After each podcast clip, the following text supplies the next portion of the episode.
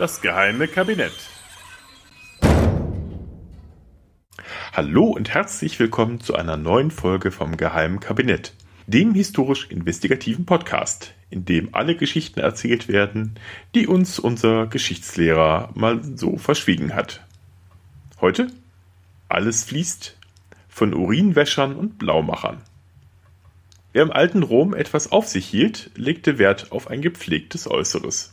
Wollte man als bemerkenswert gelten und auch Lautus genannt werden, dann musste man das auch wortwörtlich sein. Lautus bedeutet so viel wie gut gewaschen. Dazu gehörte nicht nur die Körperpflege in den öffentlichen Termen, sondern natürlich auch gut gewaschene Kleidung. Das reine Weiß der Togen sollte dem vermeintlich reinen Charakter des Togaträgers widerspiegeln wenn er denn so etwas besaß. Diese Sauberkeit hatten die weißen Stoffe aber bezeichnenderweise einem ganz unvermuteten anderen Stoff zu verdanken, dem Urin.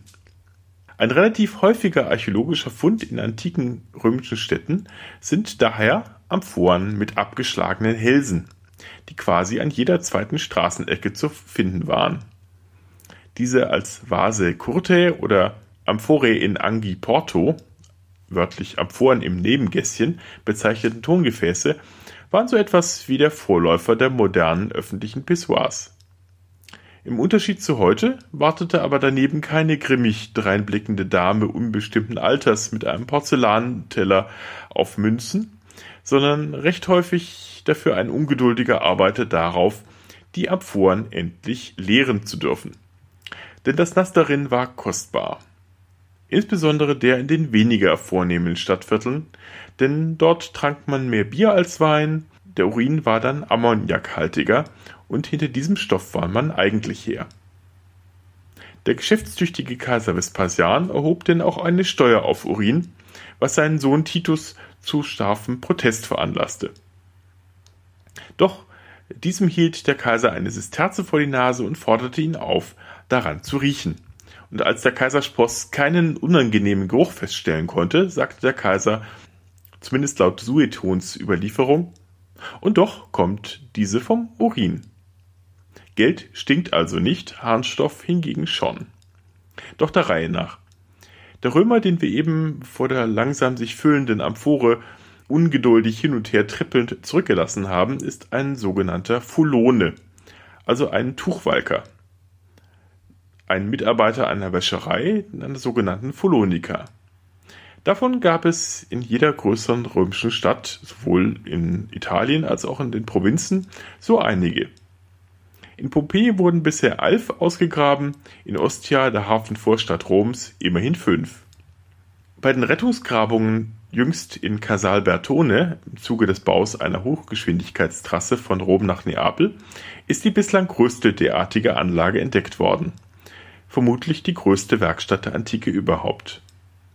Und dank zahlreicher Wandgemälde in Pompeji wissen wir von den Abläufen in diesen Folonikae ganz gut Bescheid. Es gab drei Waschgänge, Einweichen, Klarspülen und die Nachbehandlung.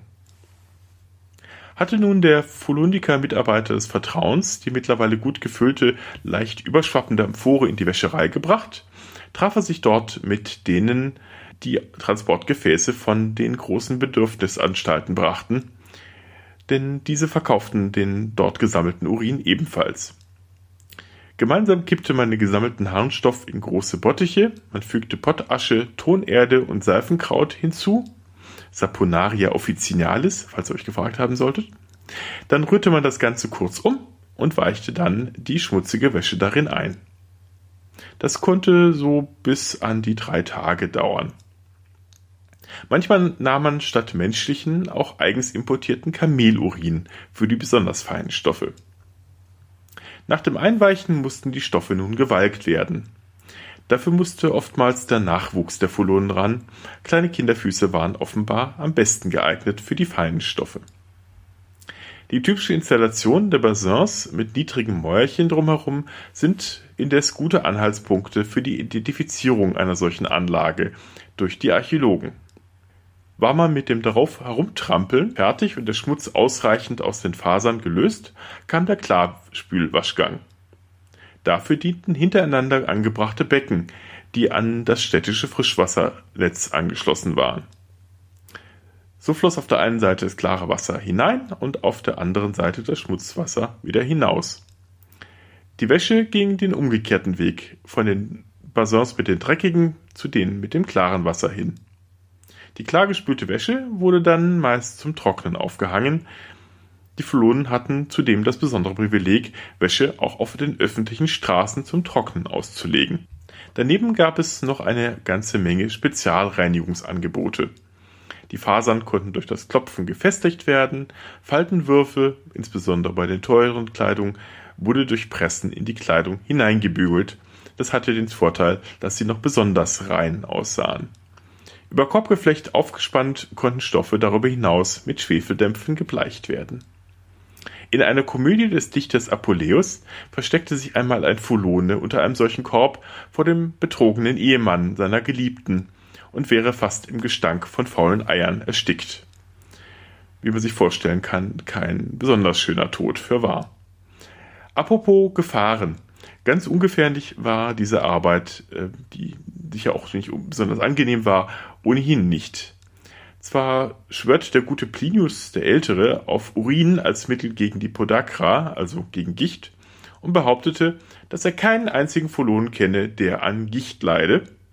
Man könnte sich natürlich auch die Frage stellen, wie viel Fulonen er so kannte. Aber die Verätzung durch Ammoniak, durch das jahrelange Herumstampfen in den Bottichen, führte oftmals zu schwerer Dermatitis an den Beinen und zu Lungenbeschwerden durch das Einatmen der Schwefeldämpfe andererseits. Zudem äh, konnte man auch harte Strafen für falsch gewaschene oder beschädigte Kleidung erhalten, wenn man sich vertan hat.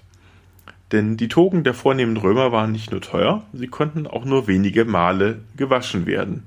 Nach drei bis viermal war ohnehin Schluss, dann galten sie als quasi untragbar. Der eitle Kaiser Elagabaldus glaubte gar, dass die Stoffe schon nach einmal Waschen ruiniert seien und lehnte daher gewaschene Kleidung generell pikiert ab. Naja, der Gute hatte auch andere Fehler, wie sein jugendliches Alter bei der Thronbesteigung, er war gerade mal 14 Jahre alt, dann die Idee, den antiken Götterhimmel durch das Einführen eines Monotheismus zu ersetzen, um einen gewissen Gott, Gott der zufälligerweise auch Elagabalus hieß, herum. Dann fünfmal zu heiraten, darunter eine vestalische Jungfrau, und das Kapitol generell in einen Sextempel zu verwandeln. Na, dafür hielt er sich dann auch nicht lange und wurde von seiner eigenen Prätorianergarde ermordet. Seine Leiche wurde zum Waschen im Tiber eingeweicht. Apropos Politik. Auch wenn die Folonen aufgrund ihrer Tätigkeit oftmals Ziel von Spott von Eliten waren, sie hatten durchaus gewissen politischen Einfluss. Die Tuchwalker waren beispielsweise im Gegensatz zu anderen Gewerbetreibenden in den letzten Jahren Pompeys als geschlossene Berufsvereinigung organisiert gewesen. Die hier überlieferte Wahlaufforderung Fulones Universum Rogant, die Vereinigten Tuchwalker empfehlen, hatten offenbar bei der Wählerschaft ein nicht zu vernachlässigendes Gewicht.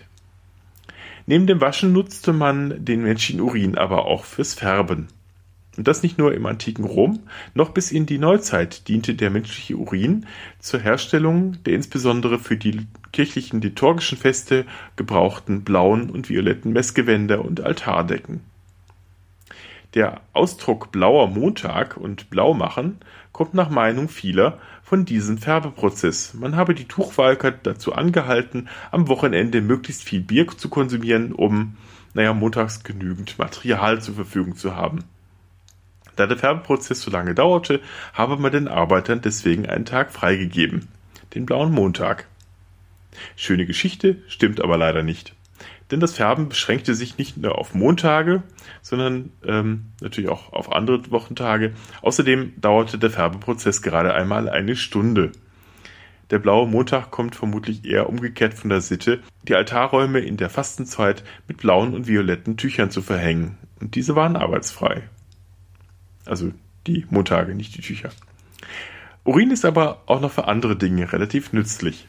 So konnte man daraus seit der Entdeckung 1669 durch Henning Brandt, passender Name, den hellweiß brennenden Phosphor gewinnen, der neben seinem Einsatz als Leuchtmittel auch in der Produktion von Streichhölzern Verwendung finden sollte.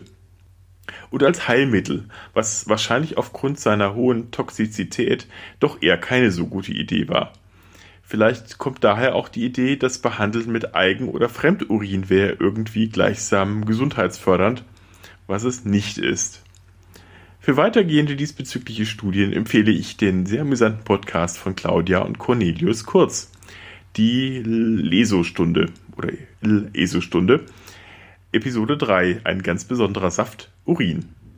Die beiden ackern wacker und ohne Rücksicht auf Verluste durch die schlimmsten aller Esoterik-Schmöker. Sehr hörenswert. Oh, wo wir schon beim Zerstören von Legenden sind, dass bei der Herstellung von bestimmten kubanischen Zigarrenmarken die Tabakblätter zum Fermentieren in Frauenurin eingelegt werden, ist vermutlich ein ähnlicher sinnloser Mythos wie die Idee, dass sie anschließend auf den Schenkeln blutjunger Kubanerinnen gerollt werden. So, jetzt mache ich selbst mal blau äh, Schluss und wünsche bis zum nächsten Mal alles Gute, euer Butler.